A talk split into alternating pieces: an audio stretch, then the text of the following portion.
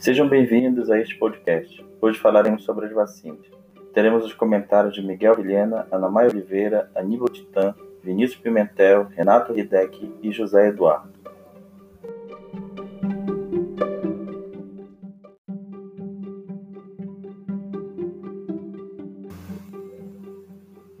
Qual a história da vacina? O que causa baixa cobertura vacinal? Por que pais deixaram de vacinar seus filhos? Isso e muito mais neste Biocast.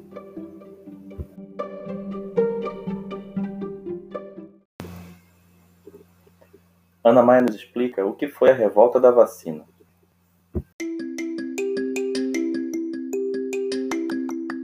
A revolta da vacina foi uma rebelião popular que aconteceu no Rio de Janeiro, quando o presidente Rodrigues Alves decidiu sanear e reurbanizar a cidade e nomeou Oswaldo Cruz para diretor da saúde pública. Com a reurbanização, ou seja, a desconstrução de casas para a construção de grandes obras públicas e o alargamento das avenidas, muitas pessoas ficaram descontentes porque foram despejadas de suas casas. E com mais pessoas na rua, o preço dos aluguéis subiu e a população ficou cada vez mais indignada. Oswaldo Cruz sugeriu uma solução, que foi a lei da vacinação obrigatória, foi usada contra a varíola doença causada por vírus e facilmente transmissível. Mas por causa da desinformação, a vacina não foi bem aceita pelo público, que em protesto saiu às ruas apoiado pelos militares que queriam dar um golpe no presidente. Porém, a rebel rebelião conseguiu ser contida pelo governo à força, que causou 30 mortes, 110 feridos e 461 deportados por ar.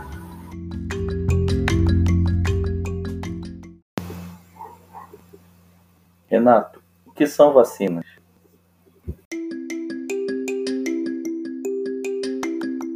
Vacina é uma substância produzida com bactérias ou vírus, ou parte deles mortos ou enfraquecido. Ao ser introduzida no, cor no corpo do ser humano, a vacina provoca uma reação imunização do sistema imunológico, promovendo a produção de anticorpos leucócitos contra aquele substância desta forma.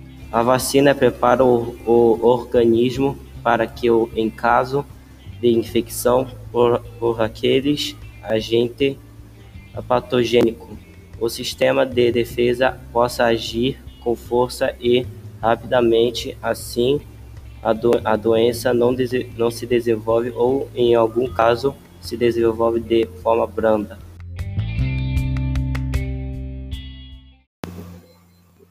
Os principais tipos de vacinas são descritos por Vinícius Pimentel.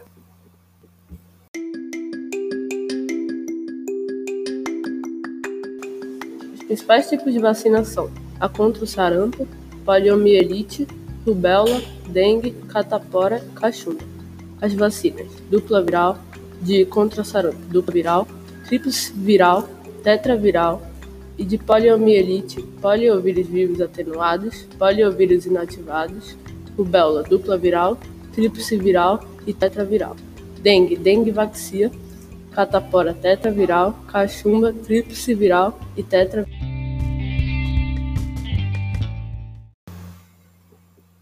Miguel, por que os pais deixaram de vacinar seus filhos?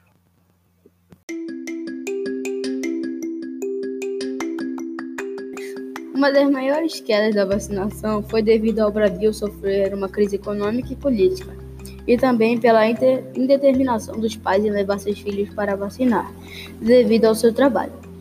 Por essa indeterminação deles, foi criada as vacinas para finais de semana. Mas será que é preciso tomar vacina? Existe lei para tomá-las? Segundo o Ministério da Saúde, é obrigatório tomar as vacinas, pois pode ocorrer sequelas graves ou até a morte. Por isso, ela envolve o seu bem-estar e o envolve o bem-estar do outro, fazendo com que ele não se contamine assim criando leis como a, a Lei de 8.069 de 1990, onde dizia que é obrigatória a vacinação de crianças e adolescentes nos casos recomendados pelas autoridades sanitárias. Ou seja, nas situações onde o Ministério da Saúde estabeleça no Programa Nacional de Imunizações as vacinações de caráter obrigatório.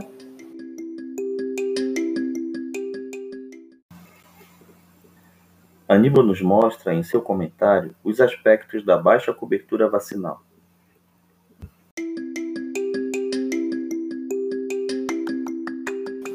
Os primeiros sinais de queda nas coberturas vacinais em todo o país começaram a aparecer ainda em 2016. De lá para cá, doenças já erradicadas voltaram a ser motivo de preocupação entre autoridades sanitárias e profissionais de saúde. Amazonas, Roraima, Rio Grande do Sul, Rondônia e Rio de Janeiro são alguns dos estados que já confirmaram casos de sarampo este ano. Em 2016, o Brasil recebeu da Organização Pan-América de Saúde, OPAS, o certificado de eliminação da circulação do vírus. Dados do Ministério da Saúde mostram que a aplicação de todas as vacinas do calendário adulto está abaixo da meta do Brasil, incluindo a dose que protege contra o sarampo. Entre as crianças, a situação não é muito diferente. Em 2017, apenas a BCG, que protege contra a tuberculose e é aplicada ainda na maternidade, atingia a meta de 90% de imunização em 312 municípios, menos de 50% das crianças foram vacinadas contra a poliomielite. Apesar de erradicada no país desde 1990, a doença ainda é endêmica em três países: Nigéria, Afeganistão e Paquistão. O grupo de doenças pode voltar a circular no Brasil, caso a cobertura vacinal, sobretudo entre crianças, não aumente. O alerta é da Sociedade Brasileira de Imunizações, SBIM, que defende uma taxa de imunização de 95% do público-alvo. O próprio Ministério da Saúde, por meio de comunicado, destacou que as baixas coberturas vacinais identificadas em todo o país acendem o que chamou de luz vermelha.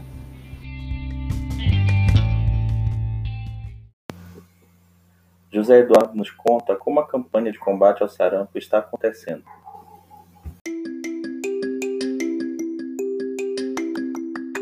A campanha de vacinação contra o sarampo, conduzida pela Secretaria Municipal da Saúde, se estenderá apenas até o sábado para crianças de 6 a 11 meses e jovens de 15 a 29 anos de idade. Prevista para terminar no dia 16, a iniciativa foi prorrogada até o fim de agosto por decisão conjunta entre a Prefeitura e o Governo do Estado. A campanha teve início no dia 10 de junho, com foco em ampliar a cobertura da vacina e para coibir o crescimento do sarampo na cidade, que chegou a ter 997 casos da doença. A Secretaria seguirá com as ações de bloqueio quando há notificação de casos suspeitos de sarampo, geralmente feita por profissionais de saúde as ações têm o objetivo de interromper a transmissão da doença, independentemente da confirmação do diagnóstico. Os bloqueios são desencadeados na residência do paciente com suspeita da doença, bem como em locais frequentados por ele, como escola ou local de trabalho. Neste ano, já foram realizadas mais de 3 mil ações do tipo em toda a cidade.